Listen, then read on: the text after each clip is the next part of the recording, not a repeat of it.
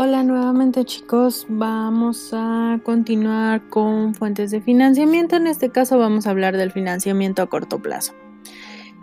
Esta es una de las funciones principales que realizan las unidades económicas, ya que toda entidad requiere de recursos humanos, materiales y financieros para cumplir sus objetivos. De esta forma, el financiamiento se concibe como el proceso que permite obtener recursos financieros. Por ello, las instituciones financieras que lo aportan deben analizar la obtención de fondos, el incremento de los costos por financiamiento, los efectos de este sobre la estructura financiera de la empresa, así como la utilización de los fondos durante el proceso de inversión. En la actualidad, el Departamento de Finanzas es muy importante no solo para obtener los recursos, sino para cuidar su correcta aplicación. El departamento financiero, encargado de las funciones derivadas del financiamiento, se ocupa de obtener recursos, analizar la obtención alternativa de fondos, analizar las posibilidades de inversión y decisión más adecuadas, analizar la planeación financiera conforme a los objetivos generales y financieros de la empresa y asesorar las decisiones financieras con base en el uso más rentable de los fondos. Con, base en diversos factores, el financiamiento se puede clasificar en interno, externo, a corto plazo, a mediano plazo, a largo plazo, gratuito y oneroso. Por otra parte, el financiamiento tiene fundamentalmente los objetivos de establecer los lineamientos de operación a través de la autorización de cliente para poder realizar transacciones financiadas por medio de sus depósitos, Dar seguridad a los inversionistas otorgándoles la oportunidad de realizar sus actividades por medio de financiamiento. Permitir que los elementos interactuantes dentro del ámbito bancario obtengan beneficios propios e incrementar los rendimientos así como el principal de los clientes. Las fuentes y formas de financiamiento son el conjunto de recursos económicos propios y ajenos de la empresa que utiliza en determinado momento con el fin de desarrollar actividades que le permita cumplir sus objetivos. Las fuentes de financiamiento de donde provienen los fondos pueden ser internas o externas a la empresa. Las fuentes internas, entre las principales fuentes, destacan las utilidades reinvertidas, el efectivo que obtiene la empresa con sus operaciones y que recupera la inversión, y los incrementos de pasivos acumulados, ya que muchos servicios se pagan con posterioridad a su prestación y permiten acumular recursos. Pueden ser ejemplo de ellos intereses y dividendos, sueldos, salarios, rentas, servicios públicos, impuestos, pensiones y primas de antigüedad. Las fuentes externas de financiamiento se clasifican en el pasivo de la empresa y son fondo exigible según su duración en el corto, mediano o largo plazo. Entre ellas tenemos el crédito comercial del que ya hablamos, el bancario, el particular, el colectivo, la casa capital. Eh, esta se llama así porque se realiza a través de la colocación de obligaciones convertibles en acciones, el capital y el arrendamiento. Por su parte, el crédito comercial puede provenir de crédito de proveedores, préstamos directos, documentos de descuentos de documentos, préstamos de avío, préstamos prendarios, etc. El crédito se divide de acuerdo con el tipo de responsabilidad de los deudores en dos grupos principales. El crédito privado, que es el crédito al consumidor, crédito revolvente a plazos, cuenta corriente de servicio, cuenta corriente revolvente, a plazos efectivos, pagos convencionales a plazos, otros tipos de pagos a plazos, un solo pago o crédito a los negocios. Finalmente, el crédito público se puede dividir en estatal, federal o de otras dependencias de gobierno. En resumen,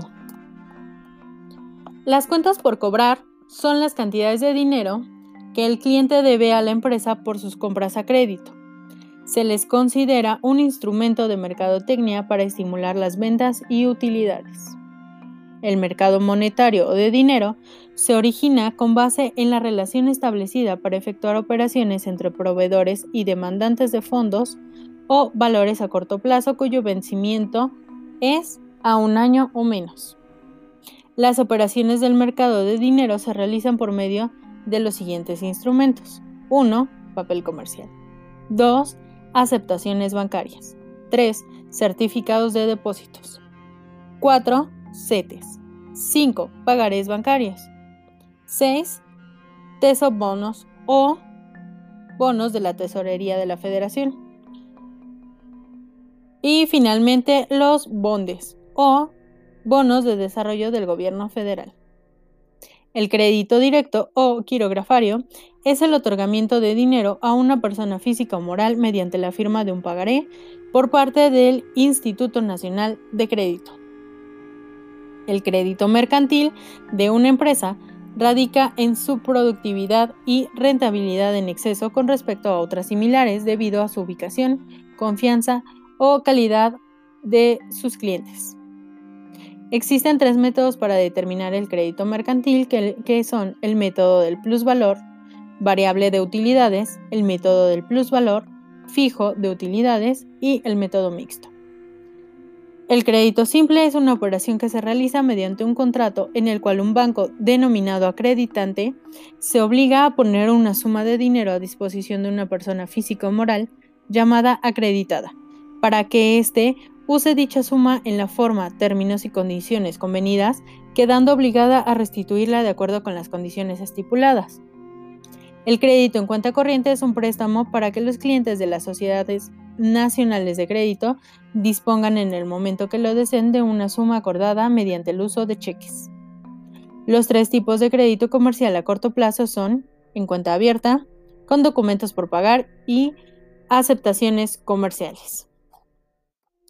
En fin, chicos, les dejo este, este tema para que lo estudien, para que lo chequen, eh, para que vean, pues Saquen todas sus dudas, me las comentan, por favor, me hacen saber todo lo que entendieron, lo que no entendieron, absolutamente todo, para que podamos cerrar este, este tema.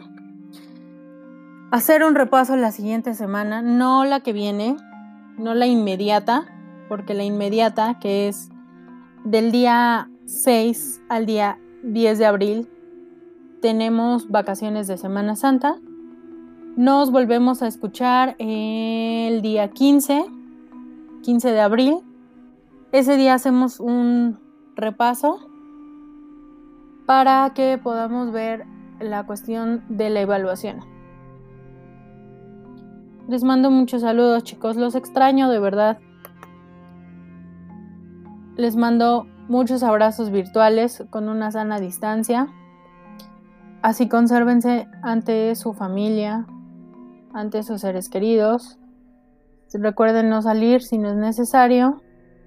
Y si es necesario que salgan, bueno, antes de tener contacto con cualquier persona, lávense las manos, lávense la cara, cuídense mucho, protéjanse, traten de no salir estas semanas, por favor, se los suplico. No generemos más enfermedad de la que ya hay. De todas maneras, bueno, ya saben que los quiero mucho, los aprecio mucho, les mando muchos besos y muchos abrazos. Cuídense. Bye.